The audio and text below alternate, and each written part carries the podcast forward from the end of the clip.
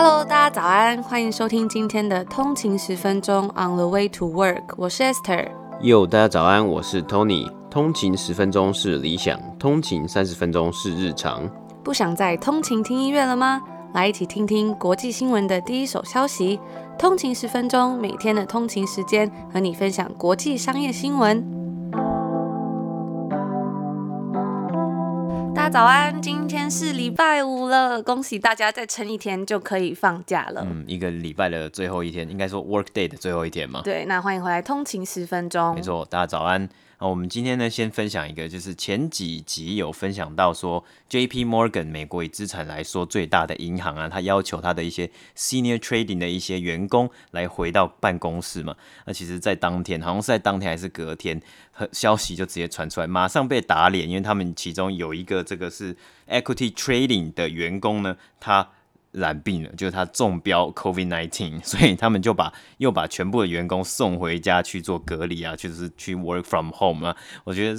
真真的，因为因为那时候有讲嘛，其实还是安全第一啦。当然你说什么效率啊，你说人与人互动啊，学习机会啊，都来不及安全的重要性、健康以及安全的重要性啊。所以说我们还是。继续的观察说，那因为 J P Morgan 是讲说九月二十一号前，大家他就要召回一些 senior 的员工啊，trading 的员工去回到办公室，那可能这个这个这一次的这个计划啊，可能就会行不通了。我们还是持续的观察看看这些银行啊，或是这些公司对于 work from home 或是 back to office 会有什么样的应对措施。对，那其实，在温哥华这边呢，前几天这个在 Chinatown 的一个亚洲超市叫大统华，然后呢，他也是公布说有一位员工好像确诊了，嗯、所以整间超市都关掉了。对，我也觉得蛮惊讶，因为在疫情到现在以来，好像这间超市它都是一直有营运着，嗯、没想到就是到了现在，好像又开始又有第二波、第三波这样，就觉得还是要，嗯、如果人在国外，还是要小心啊。嗯，对，不然其实也不管在哪，就是在哪里也都是要小心注意啊。其实这个二零二零这个 COVID。COVID-19 还是还没结束，这样真的。那因为最近这个天能电影上映还蛮红的嘛，所以这个 Christopher Nolan 的这个导演的讨论也有再掀一波热度。嗯、最近就有看到一个，他之前在好像在二零一五年的时候呢，在这个。Princeton University 这边，他们做了一个演，他做了一个演讲，然后他就有分享了一些话，我觉得还蛮有意思的，就想说今天是礼拜五嘛，想要分享给大家，然后希望可以给大家带来一些对未来的动力啊，甚至是好心情。But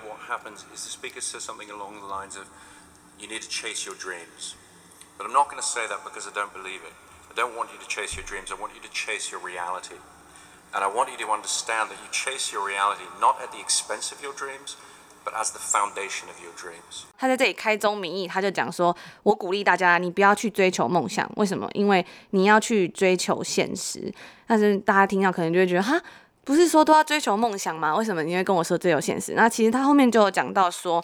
我想让你们明白，说你们追求现实不是以梦想作为代价，而是呢是以梦想作为基础。哇，我觉得他就讲的还蛮。”还蛮深刻的吧，嗯、就是说，当你有一个基础的时候，这个梦想它才会是长久。那我们刚刚后面没有听到的，他还有一些，他是讲说，他常常都会觉得啊，我们很容易会把这种现实啊，当做跟梦想毫无关系的一些东西嘛。因为他就说，我想要表达的是说，我们的梦想啊，其实在这些看似很很虚拟的东西里面，这些我们享受着并围绕着的，看起来很不切实际的观念啊，其实这些东西它都是一连串现实。有没有跟他拍的电影一样？有，是不是很跳痛？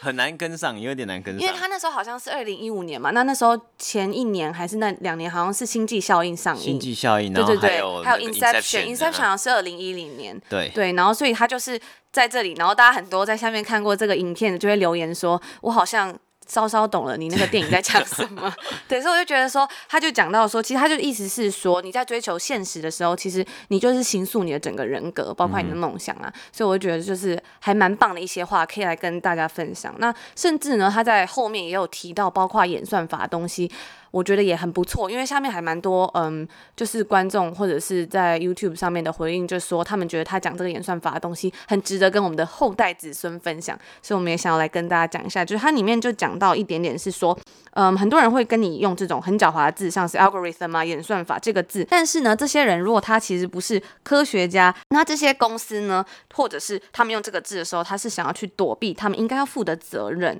Christopher Nolan 他就说，我希望你们可以去面对一。对面对一切事情的时候啊，希望你们可以感到怀疑，去看看这些最根本的东西，我们到底做了什么？那到底又有什么东西因此而被改变或是被影响了？最后，他就引用这个王尔德曾经说过的话，他说：“他们呃曾说老人家什么都相信，中年人什么都怀疑，年轻人什么都知道。”所以他的意思就是说，我们要随时保有这种很怀疑的心态去看很多事，因为最近我看好像有有一部片很红嘛。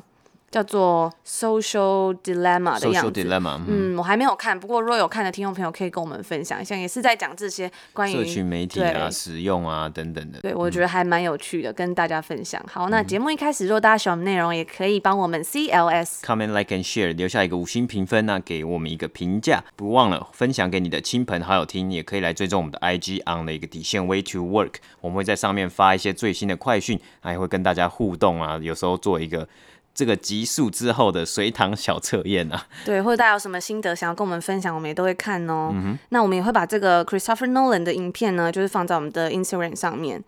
跟大家分享，对，嗯、那最后如果大家对我们的节目有兴趣，喜欢我们的内容，想要支持我们的话，也欢迎公司或者是厂商来我们的节目下广告。那我们今天就来直接来进入北美股市三大指数的表现。今天是北美时间的九月十七号，道琼工业指数呢是下跌了一百三十点，跌幅是零点四七个百分比，来到两万七千九百零一点。标普五百指数 S M P 五百呢是下跌了二十八点，跌幅是零点八四个百分比，来到三千三百五十七点。纳斯达克指数呢则是下跌了一百四十点，跌幅是一点二七个百分比，来到一万零九百一十点。那其实今天有公布一个这个美国有公布一个上周啊首次领取失业救助金的人人次啊，那他这次的人次是跌了三万三千人次，是来到了。八十六万左右，不过它的数据这几周的数据啊，都一直在还是在徘徊在九十万以下了。那我们看到说疫情高峰的时候是超过一百多万的嘛，只不过这个数据其实也没有到，虽然看似整整个市场啊有一些呃有一些工作可能会有回升啊，或是说有有一些公司已经开始在招人了，但大部分还是有存在着失业的一个这个状态啦。那加上说，其实我们有看到这个联准会，它还是有，只是单纯的是讲说这两天会议是单单纯讲说，哦，我们到二零二三年的利率仍然维持不变。那有分析师其实就来讲啊，就是联准会的一些可能还需要再更积极的一些 fiscal policy 财务的政策啊，还有加上说白宫跟国会的一直我们一直在讲的振兴方案啊，还有一些补助等等等，都还是瞧不拢的情况之下呢，今。今天的股市呢，就有有一点点是下滑的情况了。那我们还会持续看到这些波动的存在，因为一一路即将要来来到这个美国大选了，所以我们就继续的持续观察。那就是今天的指数播报。那接下来呢，要跟大家分享的这一则新闻，则是跟这个脸书有关。在昨天这个九月十六号的时候呢，Facebook 一年一度的这个 Connect 大会，这个 VR 装置开发商，他们每年呢、都会举办一个开发者的盛会，这个 Oculus Connect。在今年，它更是更名叫做 Facebook Connect，它是采用这种线上会议的方式，开放全球的开发商来参与。这次的大会上呢，脸书公布了他们的 VR 还有 AR 的相关进程，以及他们也预告脸书将会有新的这个 Oculus VR 的头戴产品。那一开始呢，我们要先来分享一下脸书在这个 VR 上面一路以来的进展。其实它在二零一四年的时候，Facebook 就以二十亿美元收购了这个虚拟现实的先锋了 Oculus，算是一个 pioneer。这个动作啊，其实是说脸书他们在当时就有想要把它这个 VR 来做一个推向大众，那也代表他们的野心。虽然在其他 Facebook 收购的，比如说像是 Instagram 啊、WhatsApp 等等的东西，不是这个 Mark Zuckerberg 这个创办人主直接来管辖，但是这个 Oculus 呢，根据他们的这个外媒报道是说，它这个领导地位啊，直接占据了接近这个 Facebook 核心位置，算是一个很独特的东西啊。但是呢，这个公司他们的这个 consumer product 消费产品还是没有那么的蓬勃发展，因为它受到了这些供应链问题啊，以及他们的硬体的东西其实是比较笨重啦。所以像 Facebook 本来他们是设想说这个东西是要比较偏向这种多功能设备，但是呢，在二零一八年当时的这个 Oculus Quest 它的耳机。其实是比较像专门做给这种游戏玩家的一项产品，而不是做给大众使用的。在昨天的会议里面，Facebook 首次展示这个他们新推出更为新巧又更便宜的这个 Quest Two。目前这台机器的评价来说，还是都还蛮正面的。虽然这次这个东西跟我们之前分享过这个 Elon Musk 的这个 Neural Neural Link 不太一样，但是这个 Quest Two 呢还是蛮值得一看的，因为像是它有搭配一些虚拟实境的电玩啊，或者是你可以在 Netflix 上面看电影，你可以更加看到一些有用虚拟实境来创作这种电影。那跟这个 Oculus Rift 的系列不同的 Quest Two 呢，它是不需要透过来电脑运行，它只需要用脸书的账号，所以它算是一个比较先进的体式的头戴装置。目前因为疫情啊，居家活动还有居家的这种娱乐的需求都大为增加，Oculus Oculus Quest 也算是有在逆势成长，它的零售库存量极少。那为了满足它的这个消费者需求呢，脸书甚至是跟 CNBC 表示说，他们将首度在日本推出这个 Quest 2，为什么？就是要来吸引更多这种 VR 的玩家。Oculus Quest 2它比上一代我们刚刚讲的更为轻巧，甚至它的控制器是更容易去使用。那主画面也更为简洁，并搭载是高通的这个专门为 AR 跟 VR 所设计的 Snapdragon XR2 平台，性能也有在大幅的改善，解析度呢，甚至也是比上一代这个 Oculus 的版本还更高，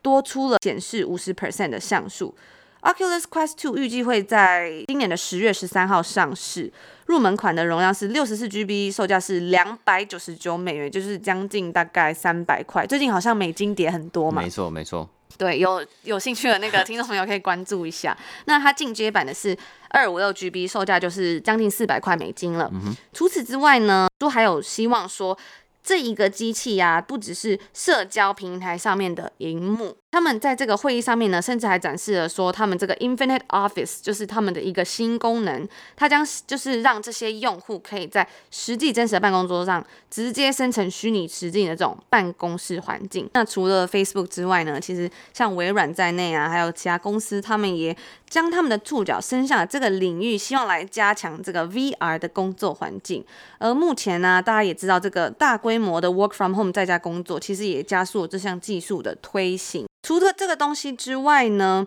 ，Facebook 也有宣布说，他们也有推出另一个产品，是给不对这些 VR headset 感兴趣的消费者。所以呢，这次 Zuckerberg 就有宣布说，脸书也会在明年推出他们的第一个智慧眼镜。那这个智慧眼镜呢，他们会跟脸眼镜制造商雷朋的母公司 Luxottica 合作，然后一起来开发。经由眼镜的研究计划 Project Area，脸书会把他们的开发过程中，透过这个 AR 眼镜来进行学习。那脸书员工呢，也会在他们自己的园区里面戴眼镜，然后穿着很容易变色衣服啊，来收集这些音讯、影像啊、定位，还有眼球追踪等等的数据应用研究。我觉得都是一个还蛮还蛮酷的东西，但是我自己真的会比较考量还是隐私问题啊。因为如果它真的是可以分辨这么多东西的话，那是不是有一点可怕？嗯，就感觉好像我们所有的资料都被脸书收去了，不只是你说在办公室啊，人家可以看到你啊，或是怎么样，但是脸书就可以去存取很多你的资料。对，那之前我们在某一集节目也有跟大家分享过，有读过一本书叫做《The Four》，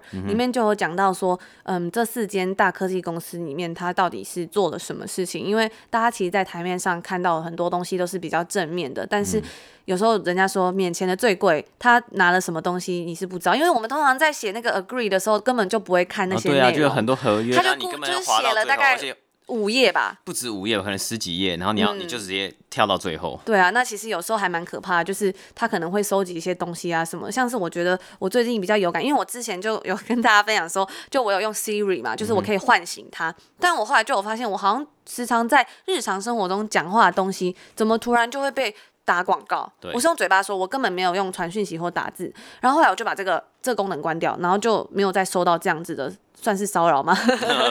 之类的感觉，所以我就想说，也许那时候我打开这个东西的时候，他是有要我同意说可以收取我的音讯，应该是有啦。嗯、但我就觉得这样有一点点的不太舒服，所以我后来就把它关掉。然后最近我就发现我在输入东西的时候啊，然后我就输入，我是在自己那边打笔记的时候，因为有时候查新闻什么，然后就发现说，为什么我要被打广告了？我根本也没有传讯息或什么，怎么又被打广告？就觉得啊、哦，真是够了。不知道大家有没有这样相同的经验？欢迎来我们的 Instagram 跟我分享一下。嗯、那我们今天的。第二则新闻呢，就是昨天有报道，稍微讲了一下 FedEx 最近的财报导致它的股价上升嘛。那到底是发生什么事情呢？我们今天就来讲讲看。呃，FedEx 呢是在九北美时间九月十五号发布他们最新一季的财报，那基本上它的结果叫做粉碎了分析师的预期。为什么叫粉碎？因为我看到很多新闻的 title，虽然听起来好痛哦。对，但是虽然有时候新闻的 title，我觉得是不太适合去做参考啦。只是这里是说一个比较。一般来说，我们看到很多的有如果有击败分析师的预期，他会用 beat b a t 这个字。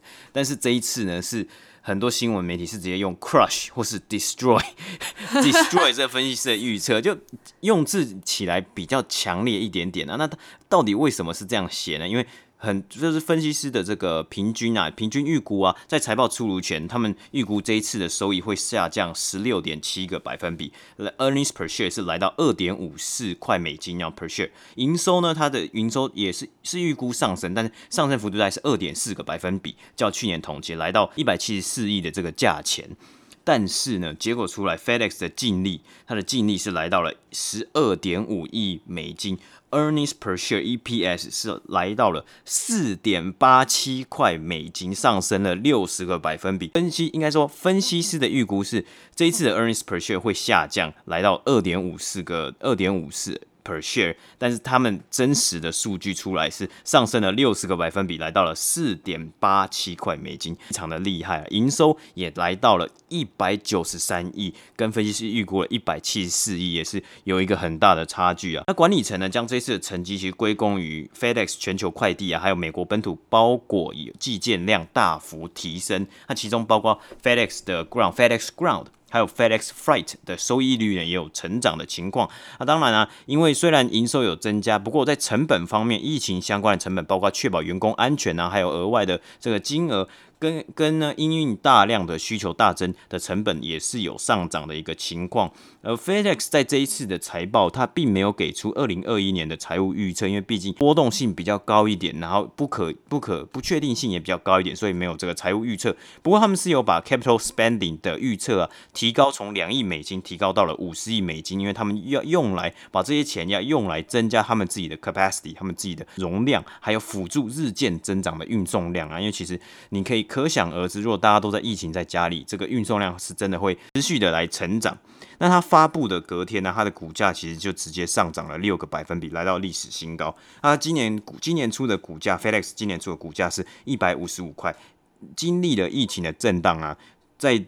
上涨发布发布的隔天，它的股价就来到了两百五十五块，也是一个历史新高。我自己觉得还蛮明显的，因为像最近之前台湾如果要寄加拿大的话，就是中华邮政好像是不能寄的，因为好像是这边不会收包裹。不过呢，就在上个礼拜，他就开始说已经可以寄送了。然后根据我在加拿大的那个社团版上是有看到说，好像这个的承包是由华航还是什么来运送，所以就是他有飞才有办法做嘛。那之前可能因为有些问题，所以如果是像这种中华邮政或者像 Canada Post，他没有办法接这些东西的话，可能这也都会变成，比如说 DHL 啊，或是 FedEx 他们要接这些东西。嗯、没错，那这一次呢，其实主要零营收成长很大的一个原因，就是零售商还有货运公司等等的，还有厂商，他们要开始提早准备 Holiday Shopping Season 了，因为没有人想要慢一点拿到商品嘛，加上疫情期间大家都在家里，这个需求网网购还有购物的需求，货运的需求一定是非常非常的大。那我们也也有报道过很多的公司。很多的厂商，他其实今年都开始提早准备，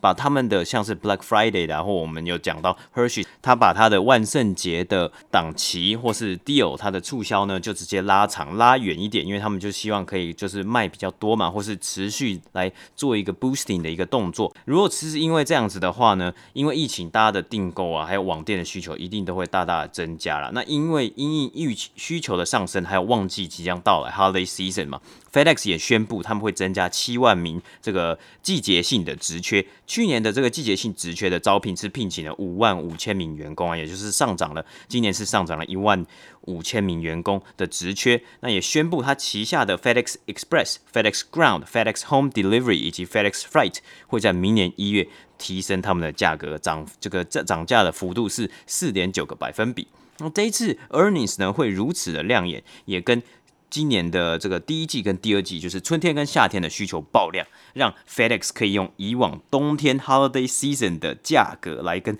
厂商收费。那他们这个这个需求量增加呢，FedEx 的数据是显现出了，它透过 FedEx Ground 来运送的包裹量较去年同期一天运送的量就增加了三十一个百分比啊，所以真的是成长的非常的惊人啊。那在疫情期间，我们有看到啊，也一直在报道，很多在家隔离的消费者，他会用网购去购买一些电子产品，因为你要办公嘛，或是一些居家的民生用品。那在可能在前面今年上半年的时候，很多店还没有重新开放的时候，也增加了 FedEx Ground 的寄送业务。FedEx Ground 的这个寄送业务合作的零售业者有像是 Target。或是我们有真有稍微提到过 Dick's Sporting Goods 这些零售商呢，也因为疫情之下，他们的网店的销售额是直接成长了两倍、三倍，在他们最新一季的季报里面的显示出来，因而增加了 FedEx Ground 的一些寄送业务。而 FedEx 呢，他们也有在去预估说，这样子不断成长的寄送量啊，还有包裹量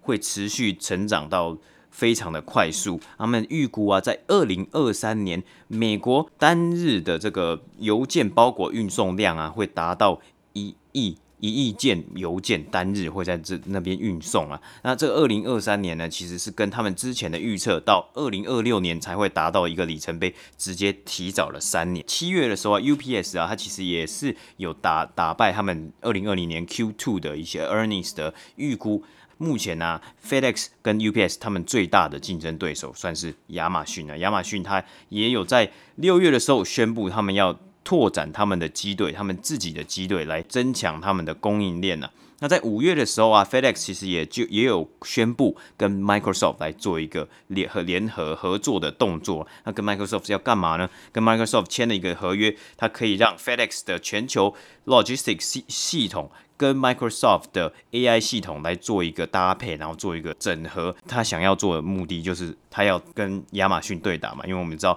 亚马逊的 AWS 还有它自己本身的这个 Supply Chain System 啊，Logistics System 是非常的强大，也是非常的完善的，所以也只能。靠着这些公司的合作来去因应这个市场激烈的竞争，那当然这个市场也是持续的在成长了。那就看看这几家 player，那谁能够掌握到最多的 market share 市占率？这就是我们今天稍微的提到 FedEx 最新一季的财报。对，那这就是我们两个今天要跟大家来分享的新闻。最后呢，我们要来分享一下，我们有收到几位通勤族在 Apple Podcast 上的 review。我有看到有一个，他是说 On the way to home，他的名字叫 On the way to home，回家中，回家中。这个 On the way to home 是不是有一种礼拜五就要 On the way to home 的感觉？好想赶快回家。对，现在大家应该才在出门通勤而已吧。Oh, OK OK。日更节目辛苦了，他说我每周写 weekly report 都快死掉，你们这种 daily report 工作模式真的好硬啊！你们辛苦了，加油！然后他下面放了很多 hashtag，他说重点是你们都很有内容诶，厉害。然后第二个 hashtag 是无意间听一次就上瘾。再来是他说听完无聊，应该是无聊公司吧，就是 Elon Musk 有一个也是他的 Boring Company，对，大家如果有兴趣可以回去听，叫做 Boring Company。他就说听完之后他就从第一集开始听，你们真的进步好多，谢谢。然后他最后就说一件事情一直做一直做，你就变好，变成经典这样。这也是我们一直想要跟大家分享的事情。然后就是鼓励大家，如果有什么像我们回回应到我们节目一。开始说关于追求梦想这件事情，就是很多事情就是也是一直做，就会慢慢变成一个东西。也许不是你一开始想象的那个样子，但最终都会有不一样的收获。啊，真的是一直做，然后养成习惯，你就会发现它是你生活中的一部分了，就不会是单纯的你把它视为是一件事情或是一个工作或一一件哦，我好像要完成的 task，但是你会把它。容纳进你的人生、你的生命当中。对，那就像我们也收获了很多很棒的通勤族们，嗯、这也是我们觉得很棒的一个成长。然后再来有一个科约翰的通勤族，他说关于 Bad Blood，他说这个 Bad Blood 的纪录片啊，其实是 HBO 拍的哦，不是 Netflix。对，我们就更正一下，其实是 HBO 拍的，没有讲清楚。哦，所以可以在 HBO Go 上面去收看啊。观看对，那他说在电影版好像之前有说要拍嘛，女主角是 Jennifer Lawrence，我好像有看到这个新闻，一直很期待，因为我觉得她很适合演女主角。Jennifer Lawrence 她很适合演就是疯子，对，很期待看到，但不知道她演技很厉害，也算蛮厉害的啦。不知道什么时候才可以看到了。接下来有一个通勤族，他是南坎徐伟宁，这位南坎徐伟宁的通勤族，他就说第一次 Apple Podcast 留言就献给通勤十分钟，哇，我最近很多就是第一次来留言的，谢谢这位通勤族。谢谢大家愿意来留言这样。然后他就说五星吹捧吹上天，非常优质的节目。他是从上礼拜才开始听的，哇，是 EP 二十，但是一听就迷上了，超级喜欢 Tony 跟 Esther 温暖疗愈的声音。明明应该是很生硬的东西，但是听你们分享就变得很有趣。现在每天下班之后也会一直狂补我们的集数，哇哦！就是我们之前有看到有另外一个通勤族说，现在下班回家都不看韩剧了，就是听通勤十分钟。对，他说日更真的很辛苦，也很厉害，谢谢你们。他说他目前最爱的 podcast 节目是《百灵果》跟《通勤十分钟》，真的是太荣幸了。嗯、他说非常喜欢 podcast 的陪伴感跟知识感，同事分享国际新闻，我觉得 Ken 跟凯莉是那种。聪明会讲干话的好笑好朋友，Tony 跟 Esther 是聪明温暖疗愈的可爱好朋友，希望你们可以继续维持下去。我也好想支持你们，厂商快点来下广告，好想买爆 啊！谢谢大家，其实我们应该很快就会有合作了，嗯、大家在期待大家的买爆跟支持，嗯、我们也都有挑选过。嗯哼，他最后他还说，他说他都跟他的男友一起都很喜欢听 Podcast，那他成功的推跟男友一起来听通勤十分钟，因为你们，我们每天多了好多新的话题。感谢你们，也是谢谢大家的陪伴。那其实这就是我们今天要跟大家分享的内容。最后一个呢，我们有收到一位呃朋友的来信，因为我们前几集有讲到这个糖果嘛。嗯、那这个 Tony 族呢，他是住在泰国，泰国然后他就有分享说，泰国的最底层的那个糖果啊，好像是五到七块的，但是价格比较低，对，价位比较低的这样。但是健达初级蛋呢，嗯、就是放在最上面，因为那健达初级蛋要三十五块。然后就说哇，这很不一样，因为台湾的健达初级蛋好像是放在蛮下面的，嗯、就很容易让小朋友拿到，因为小朋友就对那个蛋啊有玩具就很感兴趣。哎、欸，其实健达出一蛋真的蛮贵的，我觉得，因为它里面有玩具，对，但真的蛮好吃的。嗯，对。然后他就说，就是还蛮不一样。我就说，哦，怎么会这样子？是因为就是可能泰国的父母比较倾向买比较便宜的糖果或巧克力吗？那这位泰国通勤他就说，因为在泰国一个便当就要三十五块，所以其实一个健达出奇蛋真的还蛮贵的。哦，所以其实就是。因为它像物价的一个关系嘛，那小朋友给他吃个五五块的或七块的糖果，那我觉得可能还是有时候要就是这叫什么斟酌适量一下。我觉得很好玩呢。对啊，就是我们在这个温哥华做节目，也可以听到世界各地的消息。之前有、嗯、呃越南啊、韩国，然后泰国等等的。我那这就是我们今天要跟大家分享的内容啦，也祝福大家有一个美好的周末。我们下礼拜见，拜拜。